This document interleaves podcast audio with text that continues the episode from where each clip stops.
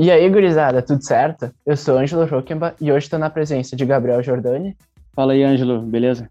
Matheus Oliveira, o Zé. Fala, gurizadinha, tudo certo? E, novamente, com a nossa convidada, Ana Noronha. Oi, tudo bem? E o assunto de hoje é a NBA. No último domingo, com a vitória do Los Angeles Clippers, tivemos a definição de todos os classificados e das semifinais da conferência. Vamos falar do que mais chamou atenção na primeira rodada dos playoffs e fazer as projeções do que esperar para a próxima fase. E aí, tá animado? Então bora pro jogo.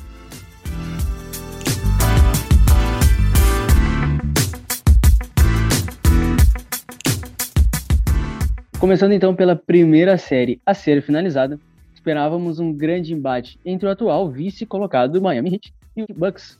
Contudo, não foi o que vimos varrida por 4 a 0 para o Bucks, Ana Noronha. Foi uma varrida daquelas. O Bucks, o único jogo que foi pau a pau foi o primeiro jogo da série.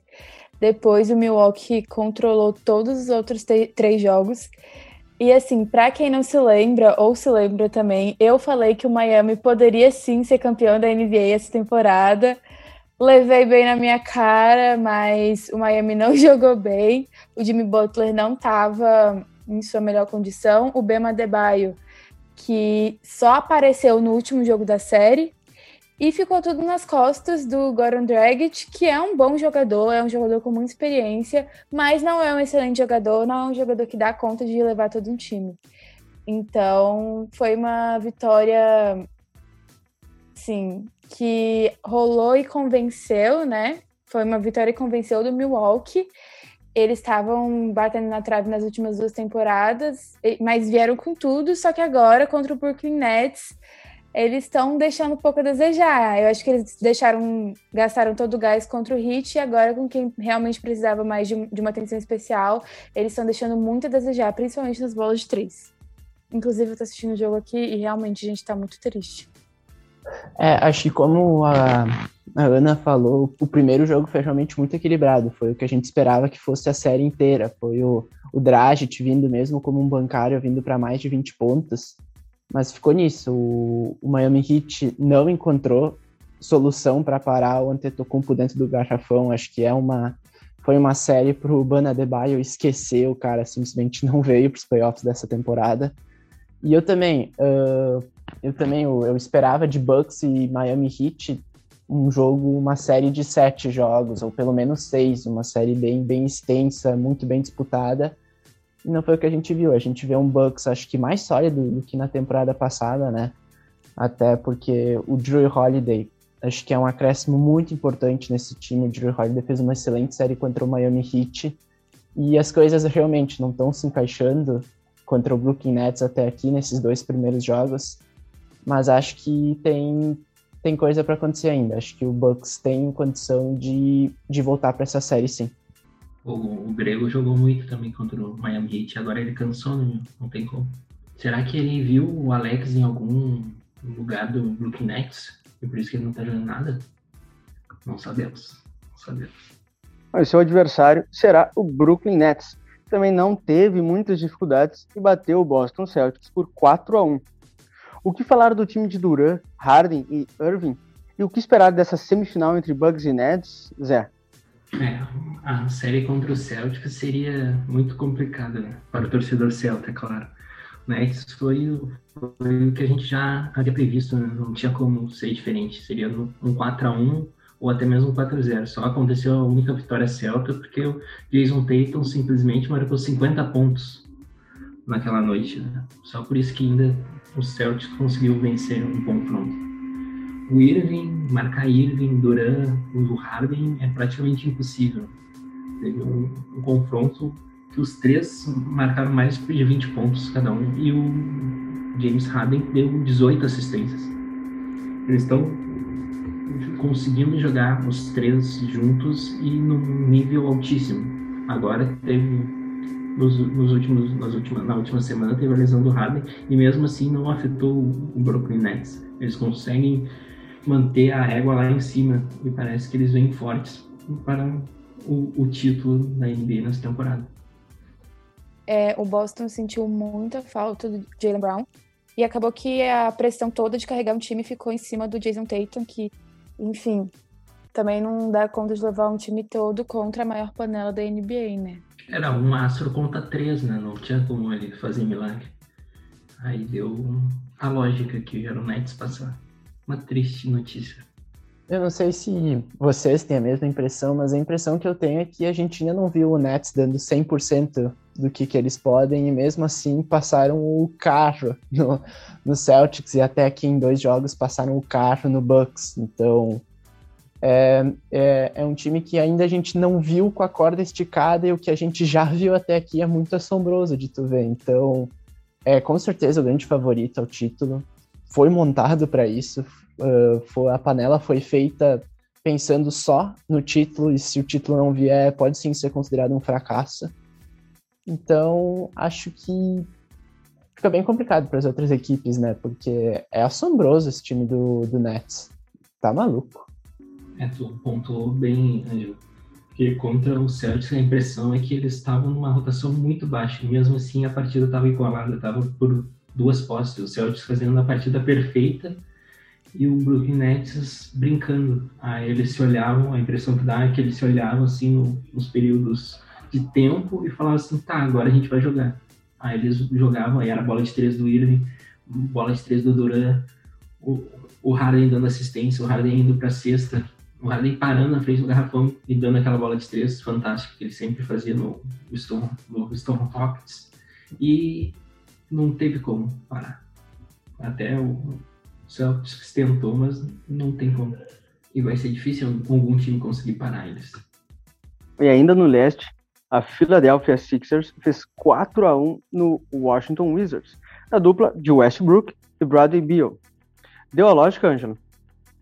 Ah, deu, deu bastante a lógica, eu acho. Assim, tu pega o Washington Wizards, que a gente tinha comentado no episódio anterior que tinha um dos melhores, um dos cinco melhores ataques da liga, o Bradley Beal é o segundo jogador com mais, tinha um maior número, a, maior, a melhor média de pontos. O Westbrook líder em assistências, mas aí quando pegou um time forte, especialmente defensivamente, o Philadelphia é um time muito coeso defensivamente, aí não deu. O Philadelphia só perdeu um jogo porque perdeu o, o Embiid machucado no decorrer da partida, porque temporada que faz o Embiid é muito, muito boa. Eu acho que o Philadelphia, apesar de ser líder, ter sido ter tido a melhor campanha do leste, eu não vejo eles chegando num playoffs e sendo superior ao Bucks e ao Nets.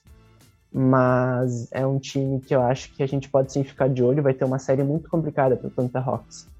E dependendo de como se classificar, se jogando bem, se conseguir, o Ben Simmons acho que pode render ainda mais do que está rendendo. Ben Simmons é um cara que eu gosto bastante, mas acho que tá faltando um pouquinho ele, dá para dar, dá para colaborar melhor. E dependendo da forma, tu pode chegar numa final de conferência com muita moral. Então, é outra, né? A verdade de hoje não é a verdade daqui a algumas semanas, né? Mas o legal, tipo, porque o Westbrook, ele tinha uma fama de não segurar no playoff, né? Dele arregar no playoff. Mas esse playoff, tipo, essa série ele jogou bem. A culpa é que o, o Philadelphia é muito mais time que o Wizards, então não tinha como. Eu acho que essa fama, eu acho que não é muito válida. Eu, eu sei que ela existe nos Estados Unidos, mas eu não concordo com ela, porque eu lembro de um jogo contra o Utah Jazz que o Oklahoma City Thunder estava jogando para não cair fora não lembro que ano, e que ele vem pro quarto quarto e faz mais que 20 pontos. Um jogo praticamente perdido, que já era para ter matado ali a, a vaga do Utah Jazz. E eu acho que muitas vezes justamente isso. O conjunto não favorecia muito, né? Acho que ano passado o, até tinha o Harden, mas o restante do time acho que não encaixava, porque o Westbrook e o Harden fizeram força, mas eles não são jogadores que se complementam muito bem. Então acho que é meio pesado tu dizer. Eu, eu não concordo com quem diz que ele pipoca em playoffs, apesar de que só chegou em uma final e não foi bem na final, né? Aquele ano que chegou. Então, acho, acho que ele vai bem em playoffs. Eu gosto do Westbrook. O adversário dos Sixers será o Atlanta Hawks, que bateu o New York Knicks por 4 a 1 com direito a atuações de luxo de Trae Young a série semifinal já teve seu primeiro jogo com vitória dos Hawks. O que esperar desse confronto, Ana Noronha? É, eu acho que vai ser um confronto muito bom. O Hawks humilhou o Knicks no Madison Square Garden, a meca do basquetebol. O Julius Randle do Knicks, que, tava, que foi eleito é, o Most Improved Player, que é o jogador que teve o melhor desenvolvimento durante a temporada, foi com, não jogou nada, foi completamente anulado pelo time do Atlanta Hawks. Então, vai ser uma série boa, que vai ser uma série longa, apesar do Hawks ter dado uma em cima do Philadelphia no último jogo, eu acho que vai ser uma série longa e bem equilibrada. Eu não consigo fazer uma aposta aí entre os dois. Quem sabe o Atlanta, né? Não sei. Liderado por nosso querido Calvinho Trey Young, o homem gelado. É, nessa série é só bom lembrar que um torcedor do Knicks foi banido do ginásio por ter cuspido no, no, no menino calvo. Interessante ver como os estadunidenses fazem com os torcedores que cometem esse tipo de atitude. Bem legal. E isso foi uma coisa que não aconteceu só nessa série, né? Porque teve um jogador, do, um torcedor que foi banido também do estádio após jogar pipoca no Westbrook. E ficou puto, ele quase partiu pra agressão. Assim, não julgo, faria o mesmo. Uh, a gente tinha falado no, no, último episódio de NBA que ia ser bem interessante ver como é que os jovens do Atlanta Hawks, e não só o Trae Young, o Collins, o Huerter, como essa galera aí, esse elenco jovem ia, ia lidar jogando contra um time contra jogadores tão experientes quanto o New York Knicks, né? E, e a resposta foi extremamente positiva, né? O, não só o Trae Young, mas o Collins, acho que fez uma série muito boa. E o Trey Young, o nosso querido calvo, todo, todo meu amor ao Trey Young, porque o que joga essa criança é sacanagem. Eu gosto demais de ver ele, é, é um armador muito leve, muito rápido, que infiltra muito bem e fez uma série assim. Se tu queria, se o Trey Young queria fazer uma primeira série da carreira dele de playoffs em alto nível, cara, ele conseguiu, porque não, não tenho palavras para falar. O, cara calou completamente. Entrou na cabeça de todo nova-iorquino da cidade. E vitória com, com certeza, classificação totalmente justa, como a Ana Noronha falou. O Julius Randle foi completamente anulado. E o Atlanta Hawks sai muito forte, muito fortalecido. Assim, uh, ele sai disputando de igual para igual com o Philadelphia 76ers porque deu muita moral. E basquete é muito sobre confiança também, né?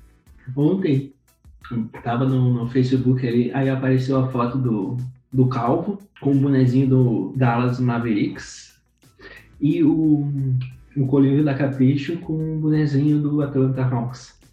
Antes da, da eles troca, fazerem a troca no mesmo dia. Então, imagina como seria se eles não tivessem feito a troca, né? Seria uma loucura. Eu prefiro o colírio da, da Capricho vestido de azul, né? Ele fica mais bonito. Não tem como. No Oeste as séries foram mais apertadas. Apenas o Utah Jazz ganhou um pouco mais de folga ao bater o Memphis Grizzlies. Donovan Mitchell e Rudy Gobert estão preparados para a próxima rodada dos playoffs? É? Ah, estão mais preparados, sim. E um pouco mais descansados também, né? O bom de ter terminado a série com um pouco mais de antecedência deu um tempo a mais de descanso. E que eles vão precisar para encarar o restante da temporada.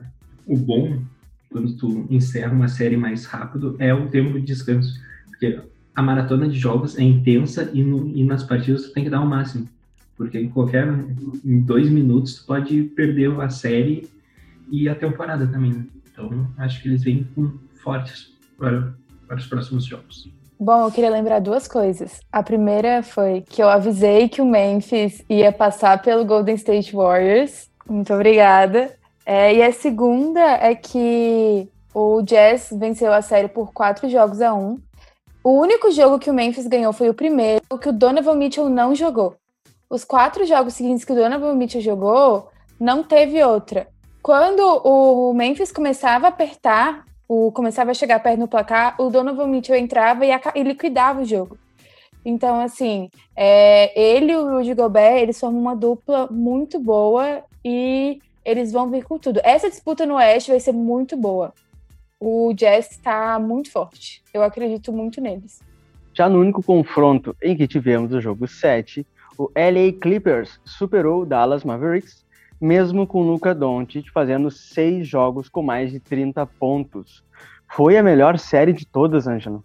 Eu acho que foi a melhor, porque não só por ter ido para sete jogos, mas pelo Dallas, pela loucura que foi, né? Uma série em que praticamente só os visitantes ganharam.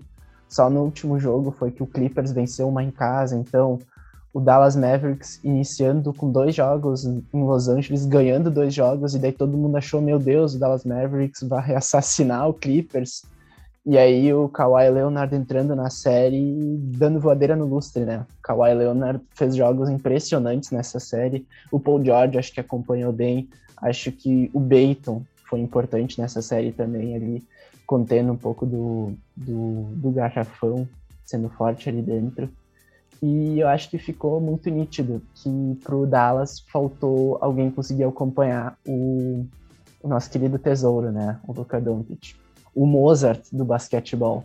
Porque eu acho que faltou ali, tu tem o Porzingis, que foi justamente chamado pro Dallas para ser esse segundo nome, mas o Porzingis desde a lesão, que ficou mais que um ano parado, não é o mesmo, né? Não tem mais a mesma agilidade e tudo caía nas costas do Doncic totalmente desgastado, e acho que o último jogo da série foi um retrato disso, ele totalmente contra a parede e não tendo para quem tocar, sabe? O Tim Hardaway Jr. é bom jogador, mas não é um jogador tão desse nível espetacular, sabe?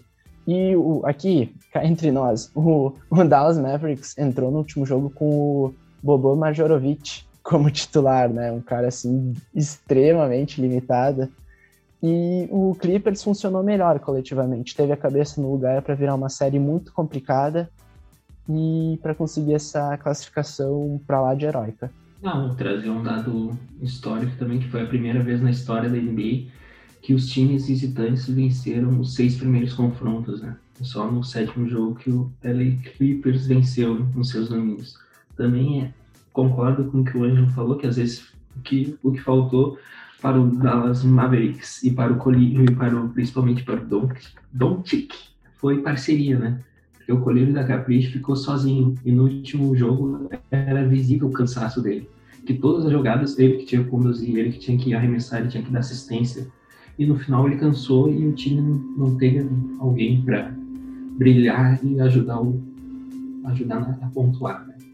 Tanto que no terceiro quarto eles até conseguem virar a partida, que estavam perdendo por sete pontos, eles abrem cinco de frente, só que aí o, o Colírio cansa, cansa, e o time não tem ninguém para acompanhar o nível dele. Aí depois tem o passeio Kawhi doutrina até o final. Eu queria reforçar uma coisa que o Ângelo e o Zé falaram muito bem, que é, foi essa questão do Doncic de ser exigido muito. É, principalmente no jogo 5 e 7, se você for analisar, presta atenção nas feições dele toda vez que ele fazia um arremesso, você conseguia ver a expressão de dor na, no rosto dele, porque as costas dele estavam muito machucadas. Então, assim, realmente, o Porzingis, longe de ser o, a dupla que o Doncic precisava. O outro time de Los Angeles e atual campeão, Lakers, foi eliminado. O time da lenda LeBron James não foi páreo para Chris Paul e Devin Booker, do Phoenix Suns, candidato forte ao título, Zé? Ah, eu queria. Eu quero ver o Chris Paul levando o título da NBA, mas forte candidato é um pouco pesado, né? Mas eles podem chegar, pelo menos numa final de conferência, eu acredito. Principalmente porque enfrenta o Denver Nuggets, que só tem Jokic, assim, de grande estrela, né? Pra gente comparar. E a série contra o, o Lakers foi um pouco quanto estranha, né? Porque o Davis se machucou, aí depois o LeBron James até na própria partida meio que esqueceu, desistiu da partida na, no confronto do jogo 5, que ele nem volta para marcar mais isso na metade do quarto. Aí depois o próprio LeBron James tendo atuações não tão brilhantes quanto ele já teve na carreira dele, mas isso pesa também a idade e também faltou a equipe. Teve uma partida ali que o Schroeder não fez absolutamente nada na partida, né? isso contribui também. E pela primeira vez na, história, o LeBron James foi eliminado no primeiro na primeira série de um playoff, né? Isso fica um dado negativo na história do papai LeBron. Né? Bom, eu acho que o Seleções vem com tudo. Inclusive, queria vou contar a história que é a, a maldição das Kardashians. Existe um boato que é a maldição das Kardashians, que são as super socialites, e que todo jogador que elas se envolvem acaba acontecendo alguma coisa ruim com eles, que eles perdem, eles se machucam, alguma coisa ruim acontece. E o Devin Booker, que está namorando uma das Kardashians mais novas, ele veio para quebrar a maldição das Kardashians, porque ele jogou muito a série contra o Lakers e aparentemente vai continuar jogando muito contra o Denver. A gente tem que prestar atenção, mas essa série é, Suns e Denver é a série que eu tô mais animada para assistir. Eu acho que ela vai ser a mais pau a pau. Enfim, é a que eu tô mais, eu tô mais animada para assistir mesmo. Uh, eu acho que o, o Phoenix Suns hoje eu vejo como o principal candidato a ser campeão do Oeste, até mais do que o Utah Jazz, porque acho que ele sai muito fortalecido dessa série. O Lakers chegou numa condição física, seus principais jogadores, bem complicada, né? Acho que esse é um dos motivos por ter caído fora. Uh, o Anthony Davis, por exemplo, até chegou a perder o quinto jogo da série. E acho que se explica muito por isso mesmo. Um, os jogadores muito cansados. O LeBron James também veio de uma temporada em que perdeu muitos jogos por lesão. E é muito complicado tu começar, tu tentar trocar o pneu com o carro andando, né? E acho que o Suns, então, principalmente, então, esperamos que o Devin Booker seja o justiceiro da contra a maldição das Kardashians, né? Torço bastante por ele, é um cara que sofreu muito nos primeiros anos da liga com vamos ser sinceros, com times incompetentíssimos do Phoenix Suns e que agora tá depois de tanto de tanto cortar o matagal, agora ele tá conseguindo plantar alguma coisinha, né? Então vamos ficar de olho. Tem, tem coisa bem legal aí no Phoenix Suns. Acho que é um time que joga de uma maneira muito envolvente, muito alegre. E adoro assistir aos seleções jogar. Chegou a vez do Chris Paul apenas. Pelo menos um título de conferência para ele, né? Ia bater o Brooklyn Nets vai ser complicado. Sobre LeBron James, né? Eu acho que ele vai ter agora ele vai manter o único sonho que ele tem, que é jogar com o filho dele, né? Jogar ao lado do filho dele. É isso que ele vai tentar buscar, porque ele já, já fez de tudo que ele podia. Né? Conquistou o título com os Lakers em memória do Kobe, do Kobe Bryant, venceu com o Cleveland. Ele fez tudo o que ele podia. Agora ele só, só quer jogar com o filho dele e ser feliz. Volta pro Cleveland, Bron. Por favor. Meu, pra que LeBron James se você tem vare... Anderson Varejão? Por favor, né? Meu, tu tem, tu tem, tu tem um, sexo. A, meu, tu tem, tu tem a cabeleira do Varejão, meu, pra que vem, isso? Vem pra Cleveland espancar o Toronto, vem. e no último confronto do Oeste, Denver Nuggets se vingou do Portland Trail Blazers depois da eliminação há duas temporadas atrás. Vitória por 4 a 2 e classificação que dá moral para dar continuidade dos playoffs, né, Ana? Depois do Jamal Murray se lesionar, eu acho que todo mundo ficou meio sem acreditar no Denver. Ele terminou bem a temporada regular, mas playoff é diferente, a gente sabe que é diferente. Então eu mesma estava querendo ver como é que o time ia se comportar sem o Jamal Murray, que é uma das estrelas do time. É, bom, foi do jeito que a gente imaginou, o Jokic carregando o time, mas o Michael Porter Jr. veio muito bem, o Facundo Campazzo, o argentino, veio muito bem também. E surpre me surpreendeu, porque eu achei que o Portland ia passar, mas o Denver acabou passando. E agora eles vão jogar essa série contra o Suns, que promete ser nessa a melhor série. Eu achei que eles precisavam ganhar essa a série do jeito que eles ganharam para ter um pouco mais de confiança, principalmente agora que estão sem o Jamal. O Campazzo colocou um pouquinho de Libertadores na NBA, né? Porque o argentino que ele fez contra o Porto não foi brincadeira, ele, ele puxou uma briga, ele, ele incomodou e por falar do Portland, a gente lamenta pelo Lilar, né? O Lilar fez de tudo ele como um Noé novamente, colocou a franquia nas costas, mas eh, teve uma hora que ele cansou. Nem, nem ele consegue carregar tanto animal. Não, não deu. Faltou companhia, faltou companhia para ele mais uma vez. Na temporada regular ele consegue, ele vai lá, brilha, tem um game time, vai lá nos minutos finais, bola de três, bola de três, bola de três, bola de três.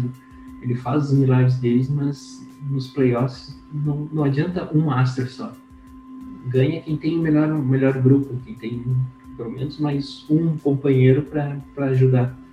Quando ele cansou, Denver foi lá e fez a pontuação e o Kit brilhou no final, dando assistência de costa, coisa absurda. E passou quem teve um pouquinho mais de elenco, né? Não teve como. É filho do. Eu nem acho o, o, elenco do, do Portland tão deficitário assim, mas acho que o Nurkic e o McCollum, que seriam os principais jogadores depois do Lillard, acho que eles ficaram um pouco abaixo, não conseguiram vir com a energia que precisava. E agora tá surgindo várias coisas, porque o Lillard chegou a um jogo que ele fez 55 pontos e não ganhou, né? É um absurdo. E muita gente dizendo para ele sair de lá, que não adianta, o Portland não vai montar um grande time. E, meu, eu acho que o, o Lillard chegou num ponto da carreira dele em que ele é o maior nome da história do Portland. Então, e, e o teu legado não precisa ser com títulos. O legado dele é absurdo do jeito que é. Ele é ovacionado em Portland, muito respeitado. A carreira dele é linda. Ele levou o Portland agora não sei quantos playoffs seguidos em que o Portland vai, apesar de nunca conseguir ser um protagonista em playoffs, ele vai seguido. Séries marcantes com cestas em último minuto, aquela eliminação que ele eliminou o Paul George, o Oklahoma City Thunder e o Westbrook, é lendário. Então, assim, o, o que, que o torcedor do Portland tem do, é memórias, e isso vale muito também. Então, se, se, ele quiser sair, se ele quiser continuar, aí é com ele, mas a carreira dele é linda e vai continuar sendo linda.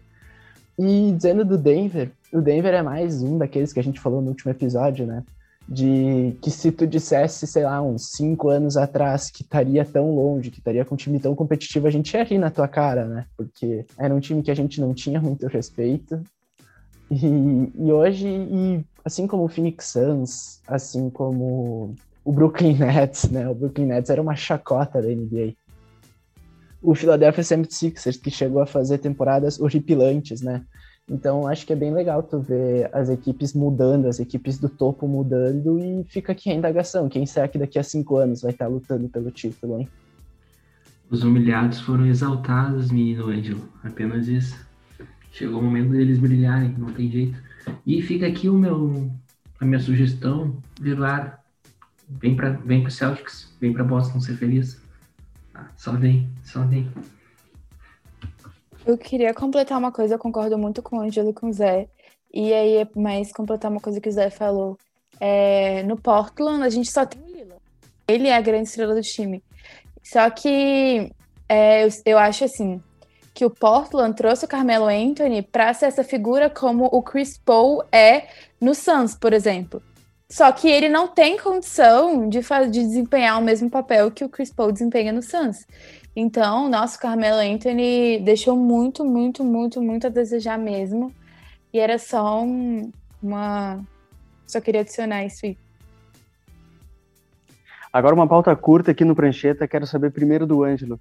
Ângelo, me diz o teu principal destaque da primeira rodada dos playoffs da NBA eu não vou fugir, não. Vou ir na, na bola de segurança, vou ir no surpreendente, na surpreendente primeira rodada de Trey Young, o nosso querido Calvo.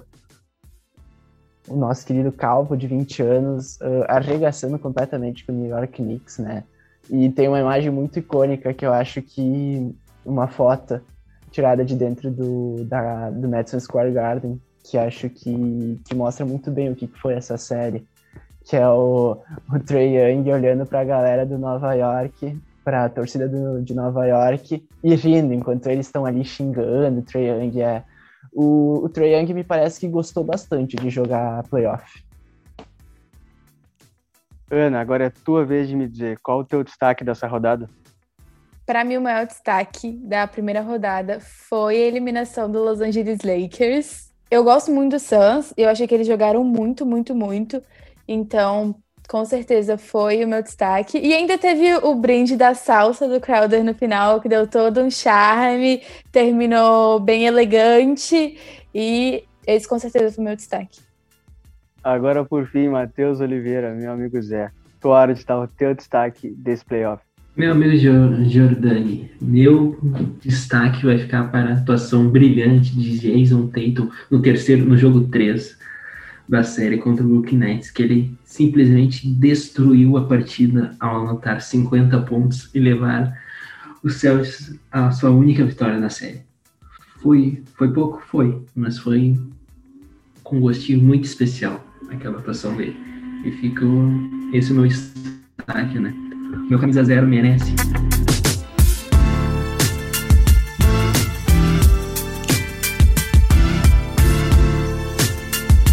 Galera, chegou ao zero cronômetro, estourou o tempo, final do último quarto, final de mais um podcast do Prancheta Fabicana. Agradeço demais a ti que participou, escutou até aqui a gente. Quer criar uma discussão, quer falar a tua opinião com a gente? Nos segue lá no Twitter, no arroba Prancheta Fabico, ou no Instagram, Prancheta Fabicana. Me despeço dos meus amigos. Valeu, Zé.